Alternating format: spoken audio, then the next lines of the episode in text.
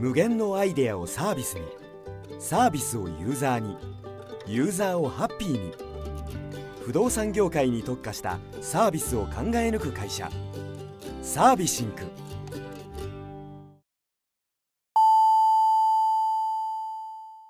ウェブディレクションやってますラジオ。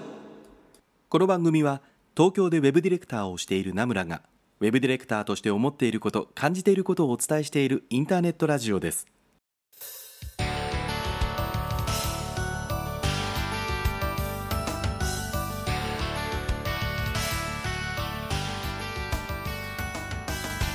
皆さんこんばんは名村真司です。1週間のご無沙汰いかがお過ごしだったでしょうか？ということでねもう今年もあっという間に9月になりしかもそれも半ばを過ぎ気がつけば今年もあと3ヶ月半ということなんだけどもね。本当にもうそれだけしかないのかなと言いたいぐらいね日々があっという間に過ぎ去っていく今日この頃ですが皆さんの方はどうですか？ということで実はねあの今日は先ほどまであの先週告知をしていましたディレクター談義ボリューム4のイベントに登壇してましたね。あの終わって急いでこの収録に駆けつけてるんですけども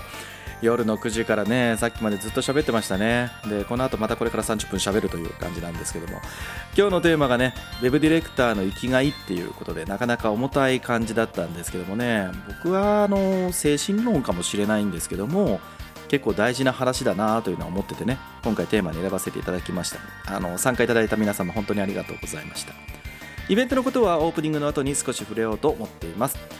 で今週なんですけどもねもうナムラはなんだかよくわからないんですがあちこち駆け回ってますね。もうあの今週の月曜日にもあのイベントで登壇がありましたね。あのデザイナーのマサさんについてといろいろ話をさせていただいたりサイトの設計したり外部のパートナーさんとお話をしたりテレビ会議をしたり自社のサービス紹介のためのですねあの撮影のためにカメラの前で喋ったりとかね。いろいろやって日々走っておりんすということですけどもね。というところでツイッターのコメントに行ってみたいと思います、えー、小名谷隆之さんですね。名村さんのラジオが毎回楽しみになってきたクオリティの高さが鬼、えー、声も音楽も企画もということでね、えー、ありがとうございます。クオリティの高さっていうふうに言っていただけるのはなかなか嬉しいものですね。で次がラジオネーム、えー、突き進むウェブディレクターさんですね。えー、前回の中華そばムタヒロさんですが僕は近くに住んでいてよく食べに行きます。ラジオからムタヒロの名前が出てきてびっくりしました。僕はあの縮れ麺とどっしりした味が好きでよく行ってます。僕はお店の雰囲気も好きなのですが通販のエピソードを聞いてまた少しファンになりました。ぜひ、えー、名村さんも一度お店に行ってみてくださいねということでね。もうね、あのウェブディレクションやってますラジオという銘打ってるのにですね、ここにラーメン屋さんの感想が届くようになったら、このラジオも本物ですよ。はい。で あの国分寺とかね国立界隈にお店があるので、まあ、時間を見つけて行ってみようかなと思っています。というところで今週はゲストなしの30分俺についてこい。この放送は不動産業界特化のウェブ制作システム開発でおなじみのサービシンクの提供でお送りいたします。はいというところで今週も始まりましたがこれでねラジオ今日で4回目になるわけですよね。あの4回目ありがたいことにですね。まああのぼちぼち聞いていただける方も増えてきたみたいでですね。先ほどもラジオについての感想をいただきましたがあの皆さんもラジオの感想をぜひともお願いしますね。本当にそれを生きがいに生きてますのでね。あの亡くなると寂しくて泣きますから本当にお願いしますということなんですが。あの特にねあの少なくとも僕は見てる限りはあんまりネガティブなご連絡とか来ることもなく、まあ、良くも悪くもですね、まあ、見てて嬉しいですし再生回数についてもねなんか見ててああありがたいなと思いながら見てるんですけどもね、あのー、やっぱりあれですよ最近の流行りの承認欲求とかね。そういったものが満たされる感はちょっとやっぱありますよ。でちょっとねそれをこうわたふと我に返ってですよ。ちょっと反省したんですよね。あの僕はまあウェブディレクターって仕事をしてるんですけども基本的にウェブディレクターって別に自分のことを見てもらう認めてもらうためにやってるわけじゃないじゃないですか。あくまでもそのウェブサイトがねあの世の中のエンドユーザーさんであるとかお客様のサービスのために寄与するよっていうためにこう頑張ってるわけなので僕がこう認めてもらうとかっていうためにやってるわけではないんだけどもなんかやっぱりこう SNS というかねそういったところでいただくコメントの怖さみたいなのもちょっとどっかであってねあのそもそもその承認欲求っていうよりはこのラジオをやり始めた理由っていうのは自分がブログでまあ書きたいけどもそもそも書くことがない書くことがないわけじゃない。書く時間がないわけですよね。でまあ誰に得になるかわからないけどこうウェブディレクションやってますブログもどれぐらいですかね。もう15年ぐらいなんかつらつらこう書いてたわけなんですけども、まあ、それを僕は話した方がお伝えするのが早いとか、まあ、情報量が多いとかっていうね、まあ、そういったためにこれをやり始めたので別になんかすごいですって言われたいからやってるわけではないのでね、まあ、そのスタンスをちょっと改めて思い出したということでねちょっと反省しておりました。であの先ほど冒頭のオープニングで言いましたあの先ほどまでやってたイベントのウェブディレクター談義ボリューム4ですよ。あのこのイベントのことを知らない方もいるのでちょっとあのご紹介しようかなと思うんですけども一緒に話をしていたのが愛媛のウェブディレクターの長田さんっていう方なんですね。でこのウェブディレクター談義っていうイベント自体は3月の終わりぐらいだったかな？3月の終わりぐらいに1回目をやったんですけどなんでそれやることになったかっていうとコロナウイルスのことが新型コロナウイルスのことがねあのこんなことになる前にあの実際に愛媛で愛媛であのリアルイベントをやる予定だったんですよ。あの呼んでいただいてねでその時に一緒に登壇するのがこの長田さんっていう方だったんですけどもあのリアルのイベントがとてもじゃないけどできなくなったじゃないですかでその子をしてたら長田さんの方から一回なんかテレビ会議とかで話しませんかみたいなことを声をかけていただきましてでなんか話をしてたらなんかせっかくイベントできなかったしあの Zoom でこうなんか喋ってるのをみんなに見ていただくのも一つありかねみたいなことを話をして1回目やったのが3月23日だったんですね。でなんかそれをやってたら気が付いたらなんか隔月でやるっていう、まあ、2ヶ月に1回やろうかみたいな話になってて今回で4回目っていうことだったんですよね。まあ、あの基本的にはイベントとはいえウェブディレクターが2人で好き勝手喋ってるっていうことなんですけども一応毎回なんとなくテーマはないとあのグダグダになるねみたいなこともあるので あのテーマは決めてるんですけども今回がそのウェブディレクターの生きがいっていうねテーマにさせていただいたんですけどこれ今回は僕が決めさせていただいたんですよ。であの冒頭でねちょっと言ったかもしれないんだけど精神論かもしれないんですよ。この生きがいとは何ぞやみたいな話ってね。なんかこういうことを言い出すとおっさんだなとか自分でもちょっと思うんだけども。でもさあのやっぱり生きがいってさ仕事をしてて感じられないというかさそれがなくなるとこれってもう別に何て言うかなウェブディレクターだけじゃなくて仕事ってやっぱみんなそんなもんだと思うんだよね。なんかやっててどっかしらやっぱり生きがいがあるというかそういったものがないとなかなかやり続けるのってどっかでちょっと心折れるよねみたいな瞬間があるんじゃないかなと思ってたんで一回そういう話をしてみたかったなと思ってたんですけどもね。であのそのウェビナーの中で長田さんがスライドを作ってくださってて、まあ、それをもとにいろいろ話をしてたんですけどもあのスライドの中に「生きがい」っていうまあね生きがいのテーマをしてるんだけどもこれラジオ聞いてて、参加してないから意味わかんないと思うんだけどあの実はこの「生きがい」って言葉って僕も知らなかったんだけど海外でそのアルファベットで「生きがい」っていうふうにもう概念としてあるらしいんだよね。これ僕も知らなくてで海外の人がその生きがいを構成する要素って何ぞやみたいなことをちゃんとなんか図し図にしてくれてたんですよ。で長田さんがそれを持ってきてくれてたんですけども一番が必要とされてるっていうもの感覚ですよね。であとは得意なことをしている、まあ、あとやってることが得意であると思えるってことでしょうね。であとはやってることが好きであること。で最後は稼げること。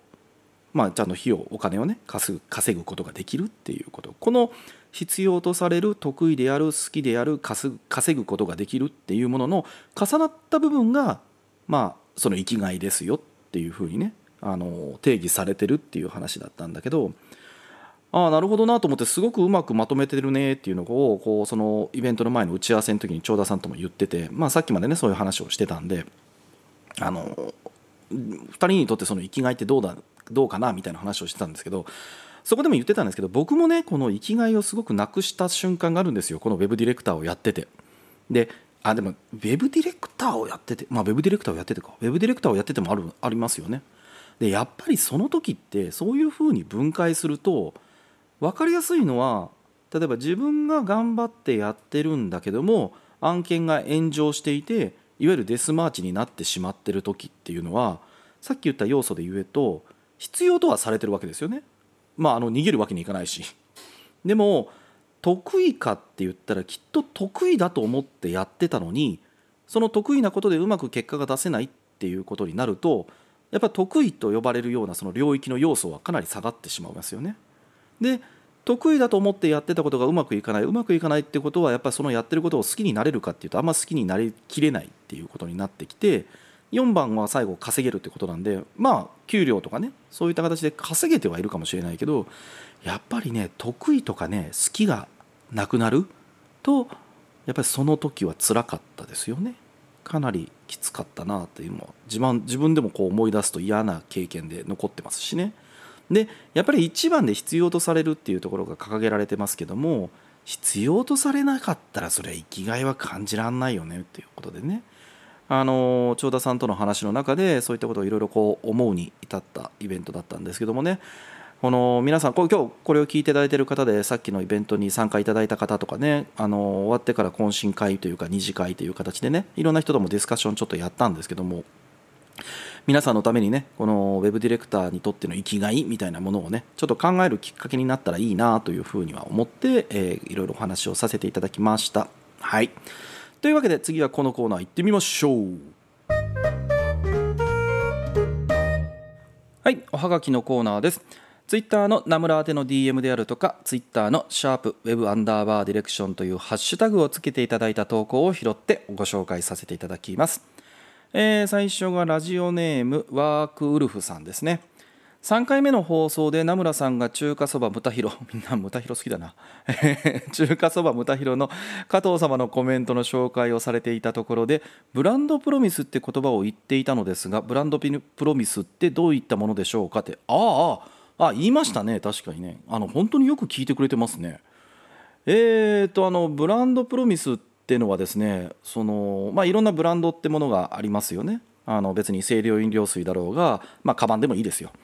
でそのブランドがエンドユーザー様、まあえー、と購入者であるとかそういった人たちに対してうちのブランドは必ずここはちゃんと守りますよっていうようなことですね、まあ、それをこう明文化したものとかっていうものがブランドプロミスっていうふうに言われてたりしますね。あの企業のサービスのキャッチフレーズになってたりするものもあるんですよね。あのブランドプロミスが。あの例えば皆さん分かりやすいところで言うと稲葉の物置とかってさあの100人乗っても大丈夫ってやつあるじゃないですか。あれってあの物置の強度のことをこう歌ってるわけですよね。稲葉の物置っていうのは上に100人乗っても、まあ、耐荷重って荷重的なものですよね。上からそういったものを乗ったとそんだけどたくさんの人が乗ったとしても、えー、壊れたりすることありませんよと。なので頑丈だっていうことをこう歌うためにあれが言われてるわけですけどもあれもだからブランドプロミスの一つだったりしますしあとそうだなあのオフィス文具のアスクルさんとかって明日来るからアスクルですよね。あのご存知の方もこれは多いと思うんだけどでもさ最近のアスクルさん嘘つくよね。あの今日連絡したら下手したら今日来ますもんね。明日じゃなくて今日来んじゃねえかということをね昔思ったことがありますけどまああのそれは冗談なんですけどあの昔はさオフィス文具ってその注文したら3日後とか1週間ぐらいに届くっていう時代がね普通にあったんですよ。あの今のお子たちはもう知らないと思うけどさそういう時代が昔にはあったんですよそういうのどかな時代がね。なのでまあそれ考えるとさ本当に今の物流ってすごいですよね。アマゾンさんもそうだけど本当にアマゾンとかも本当都内に住んでた今日の今日に届くことってありますもんね。なんかもうそんなに急いで頑張んなくていいですよってちょっとなんか心がこう申し訳ない気持ちになりかねないぐらい早く来ることもあるんですけど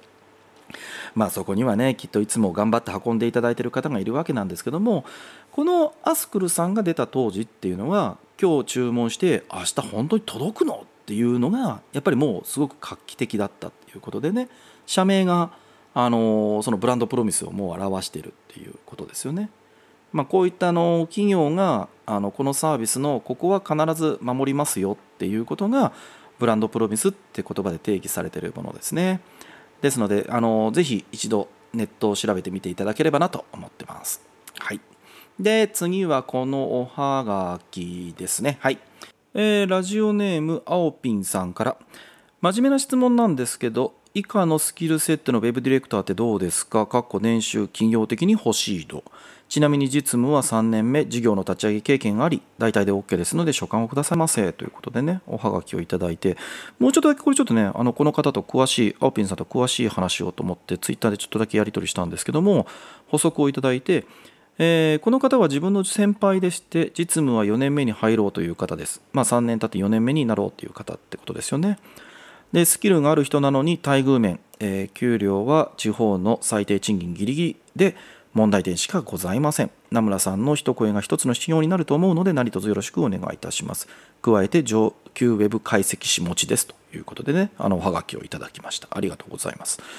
でこの方がその先輩のスキルセットをまあ列記したものをあとご紹介いただいたんですけども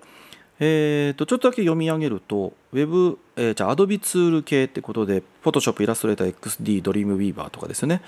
で、クライアントマネジメントスキル、コンテンツマーケティングスキル、えーデザインディレクションスキル、ワイヤーフレーム作成、ビジネスモデル設計、部下のマネジメント、HTML のテキスト修正、 Indeed 運用、スケジュール調整、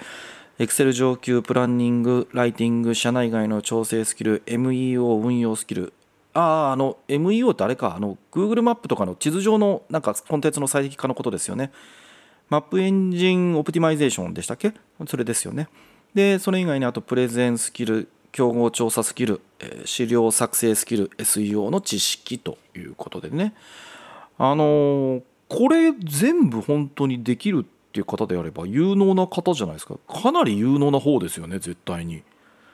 で、まあ、できるできないってこれもあのさウェブディレクターのさスキルセットですごい難しいなと思うのはできるっていうのがどれぐらいからできるっていうのがね難しいじゃないですか。なんか僕も若い時それで失敗したことあるできるって言ったらね全然その求められたものに追いつかなかったみたいなことは正直あったりするのでこう何とも言いづらいところあるんですけどもあのあとまああのいい悪いじゃないですよあのエンジニアリング系のサーバーサイドとかそういったところのスキルとかでもデザインマネージメントでなんかどっか書いてたよな。だからデザインディレクションスキルってあったんでアートディレクション的なところなのかな。で HTML のテキスト修正って書いてらっしゃるので多分 HTML を書くというよりは HTML ファイルもファイルを開いたらパラグラフとかディビジョンの中に書いてあるあの平の文章ですよね。テキスト文章ってところを、まあ、直すことができるとかっていうことで、まあ、書いてらっしゃると思うので実装面はそんなに詳しいっていうわけではないんでしょうけどそこに至るまあ上級の部分ですよね。あ上級じゃない上流。ごめんなさいごめんなさい。上流の部分ですよね。あの設計フェーズとかでお客さんとお話をするとかっていうこととか、まあ、SU のこともあるので本当に画面設計とかの部分だと思うんですけどもあのそこが得意だみたいな感じで書かれてらっしゃいますよね。いやこれできるんだったらめっちゃ有能だと思いますよ。はい。あのどこにお住みなのかちょっと分かんないんですけどなんか冒頭で書いてるのって給与は地方の最低賃金ギリギリってことなんでこれ厳密に都内でそのお給料だったら最低賃金割れになるからダメってアウトってことですよね。だからどちらにお住まいなのか分かんないですけどあれですよ。もう可能だったらさっさと東京に出てきた方がいいような気しますけどね。っていうかねあのもし本当にこのスキル持ってらっしゃるんだったらうちに来てください。あの僕がすぐ面接しますから。っていうこと言っちゃダメ？ラジオでそういうこと言っちゃダメかな？であの意地悪って意味じゃなくてもうちょっと聞いてみたいことがあるんだとするとこれらのスキルがあのどれぐらいの案件規模まあ金額とかも含めてなんだけどどれぐらいのことでやってるのかにもちょっとよるかなっていう気はしますよね。あの別に金額が高いからすごいっていうことを言いたいわけではなくてあの金額がやっぱり大きくなってくると関わる人数が増えてくるんですよね。あの自社の人数はまあ自社の人数もまあもちろんもちろんあの増えてくると思うしあのクライアント側の方で人数が増えてくることがあるんだよね。決定権者さんがまあ出てくる出てこないとか決定権者さんがなかなか会えない人でいるとかっていうのもまああったりとかね、まあ、そういうのも含めると関わる人数とかやっぱ増えてきたりっていうのもあるしあと案件規模がでかいっていうことはプロジェクト自体の期間が長くなってくると思うのでその長期間のプロジェクトマネジメントができるっていうのってやっぱり1ヶ月とか2ヶ月3ヶ月っていうのと,、えー、と9ヶ月とか1年ぐらいのプロジェクトを回すのって進捗管理とか進行管理するのってなかなかこうやり方やり方はあんま変わんないんだけどあのやり続けられるかどうかっていうところもまあちょっと関わってくるかなと思ったりねあとはまああの実装とか設計スキルのとこで言うとあのサイト規模がどれぐらいでやってるかにもちょっと後よるかなと思いますよね。えー、2 3 0ページでやってるのか100ページ超えなのか1000ページ超えなのか1万ページ超えなのかみたいなところでやっぱり1000とか超え始めてくると設計ってかなりいろんなことを考えなきゃいけなくなってきますし、まあ、例えばねこう、まあ、SEO って僕はあんま好きな言葉じゃないんだけどタイトルとか、まあ、ディスクリプションとかね、えー、とあそこら辺をどういうふうなライティングするのかっていうのもその1000ページとか超えてきた時って結構、うんまあ、今ねそのページごとで全部ユニークであるべきだみたいなことは言われるのでそれをどう設計するかとかっていうのも問われてくるので、まあ、サイトペサイトのこう携わってらっしゃるサイトの規模にもよるとは思うんですけどもでもこれを自分でそこそこやったこと少なくともやったことがあるっていうふうに言えるものだと思うんだよねこれ。なのでそのことを考えるとマネジメントレイヤー側にも多分いらっしゃってたと思うんですよね。プロジェクトマネジメントだけじゃなくて部下のマネジメントって書いてらっしゃるので、えー、例えば案件には関わらないけどそのディレクター部みたいなのがあるのかな？もしかしたら。ディレクターの部署の中の、まあ、部下に対してのマネジメントみたいなものをやってたっていうことですよね。なのでそのことを考えるといやいやものすごく優秀な方だと僕は思いますよ。なのであの案件規模とかさっき言ったのはねそういうのはちょっと意地悪だったかもしれないんですけども、まあ、それとは別でもご本人が自分のこうスキルセットを棚卸しして自分がこういうことできるなと思うんだったら何て言うんですかねあの本当に東京に出ていらっしゃっていろんな会社さんを受けてみるのも一つだなと思うんですよね。その特に待遇面っていうことだけをフォーカスしてしまうんだとねあのもし地方に住んでらっしゃってて地方にお住まいになるためのなんか理屈とか理由があるんだったらもうこれはどうしようもないんですけども給与のことだけでなんかどうこうっておっしゃるんだったらあの都心部に出ていかれてそこで制作会社さん探すそこに対して就職活動してみるっていうのも一つなんじゃないかなと僕素直に思いますけどね。はい。なのであのでもねこれ本当にどれぐらいできるかとかね。あとこれだけできる人が何て言うのかな。活躍ができるっていうのってその制作会社さんで取り扱ってる案件の規模とかやり方とかにも結構よるので、うん、一概に東京に出てきたからすごくいいとかっていうとか、まあ、逆に言うと給料はすごくもしかしたら、うん、ご自身のね希望するようなものになったかもしれないけども自分がやりたかった仕事とかやりたい仕事とか、うん、その持ってるスキルをうまくできれば全部使いたいじゃないですか。でなおさらもうもっと増やすとかねもっとできることを増やしていきたいみたいなことがあると思うんだけど、まあ、そこにそれができるかどうかっていうのは企業その制作会社さんの企業としてのこうやり方とかお客さんがどういうお客様とのお仕事をしてるかとかにもよるので一概には何か言いづらいところはあるんですけどもあのぜひ活躍の場を探されて、えー、自分がそれをもっと使える場所を目指してみるっていうのも僕は一つなんじゃないかなと思ってたりします。はいねえー、という感じですが、青ピンさん、これで答えになっていましたでしょうか？あのもしずれてたりしたら、ツイッターでツッコミを入れるなり、もうちょっと深いこと聞いてみたいっていうなら、ツイッターでコメントいただければ、また拾わせていただこうかなと思ってますのでね。はいえー、この番組では皆さんからのコメントや DM をお待ちしています。ナムラ、えー、ツイッターの場合はナムラへの DM、もしくはハッシュタグ、シャープウェブアンダーバーディレクション、シャープウェブアンダーバーディレクションをつけた投稿をお待ちしております。はい、ということでね、えー、今週のツイートのコーナーです。今週のナムラのツイートやウェブディレクターの方のツイートを拾って深掘りをするというコーナーになっています。今週ですけども、9月14日に、えー、ナムラがツイートした内容ですね、そちらをちょっと取り上げさせていただこうと思います。9月14日に僕はこんなツイートをしました。えー、僕はウェブディレクターのヒアリング力はこの段階を経てスキルアップを目指すべきと伝えています。レベル0、知識の習得、IT 知識、業務知識。レベル1、事前の準備、ヒアリング項目の整理をしましょう。レベル2、コミュニケーションバイアスの理解。レベル3、アナログからデジタルへの定義化。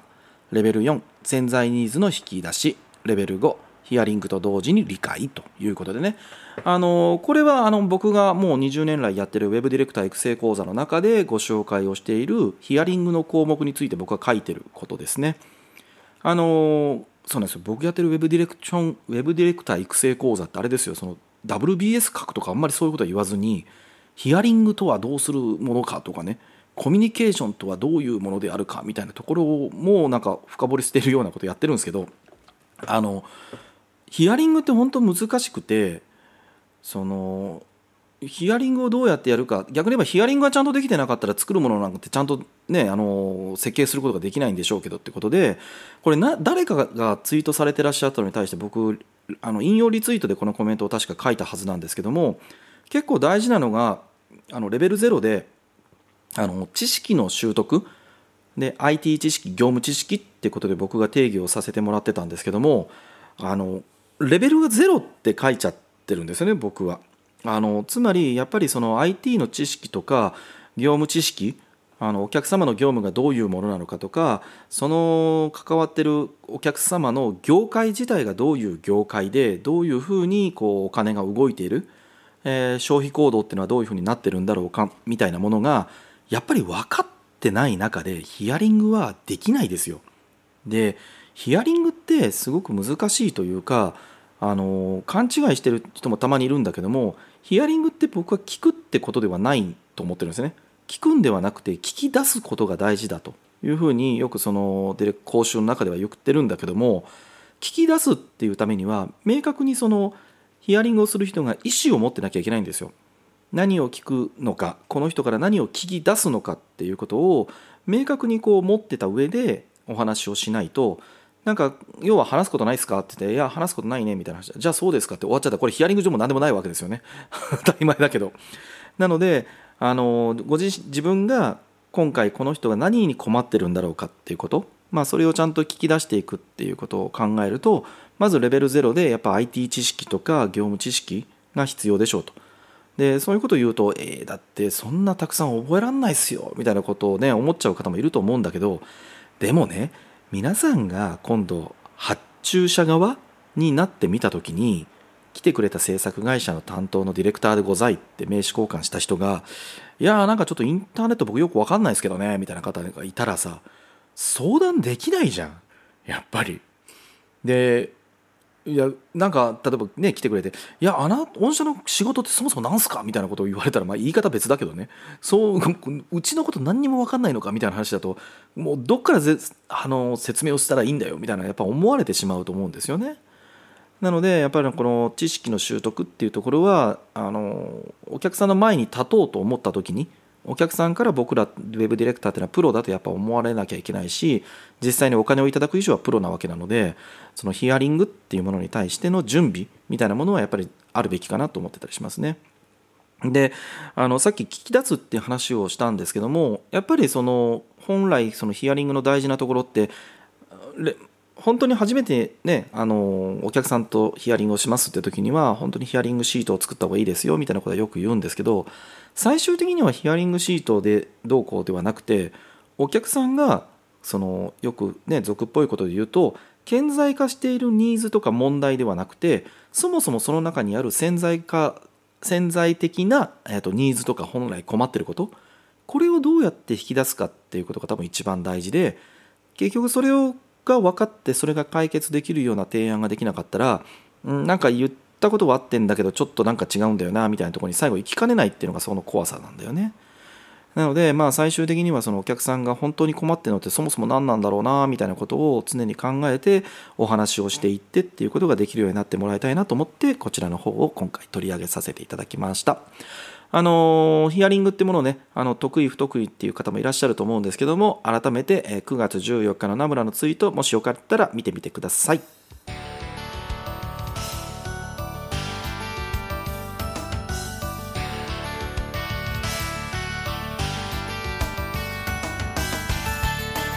はいというところですがあの皆さんにご紹介です名村なんですけどももう一つあの他局なんですけどもポッドキャストに出ることになりましたあのどこかと言いますと冒頭でもお話をした長田さんがディレクターズノートというあのブログとポッドキャストをされてらっしゃるんですけどもそのポッドキャストに15分枠で毎週とあの出演させていただくことになりました。こちらはねあのもちろんメインパーソナリティは長田さんですから あのナムラはサブなんですけども2人で Web ディレクションについてなんか毎回ちょっとしたテーマを話をね、えー、あれこれあれこれってねしていこうかなと思ってますのでもしよければそちらもぜひチェックしてみてください。で次があとしつこいんですけどもイベントの情報です。来週の放送日の翌日あのこの放送はだいたい金曜の夜から土曜の朝にかけてやってるんですけども9月26日の土曜日19時から Web ディレクターさん向けのセミナーをいたします。ウェブディレクターとコミュニケーションというタイトルで先週ゲストに来ていただきました岡山のフリーランスで兼業主婦の山川雄一郎さんと一緒に話をさせていただきます。お申し込みはイベントプラットフォームのドアキーパーでサービシングと検索してきてもらえれば出てくると思いますのでえーその中で、えーウェブディレクターとコミュニケーションっていうタイトルをですねあの探していただいてぜひともお申し込みいただければなと思ってます。で先週のあのプレゼントの投票当選者の発表ですね。先週のプレゼントはあのゲストに来ていただきました山川さんからそのさっきご紹介したセミナーですね。ウェブディレクターとコミュニケーションの参加券っていうのを1名プレゼントにいただきましたけどもラジオネームが、えーと飛んで火にいるディレクターさん。すげえなこのタイトル。飛んで火にいるディレクターさんが 当選となりましたので、えーおめでとうございます。26日のイベントにご参加いただけるのをお待ちしています。えーこのラジオではおはがきやツイッター、えーおはがきはツイッターや DM でお待ちしていますツイッターのハッシュタグ、シャープウェブアンダーバーディレクション、シャープウェブアンダーバーディレクション、もしくはナムラへの DM で受け付けていますので、ナムラに聞いてみたいウェブディレクション、ウェブ制作での疑問、質問など、ぜひ投稿してみてください。っていう感じなんですけども、このラジオはあまり重たい内容ではなく、朝や昼や夜に何かをしながら聞いていただければ、ウェブディレクションについてのちょっとしたヒントになるような放送をしています。というところで、あっという間にお時間でした。お相手、名村真司でした。来週も絶対チューニングしろよ。バイバイ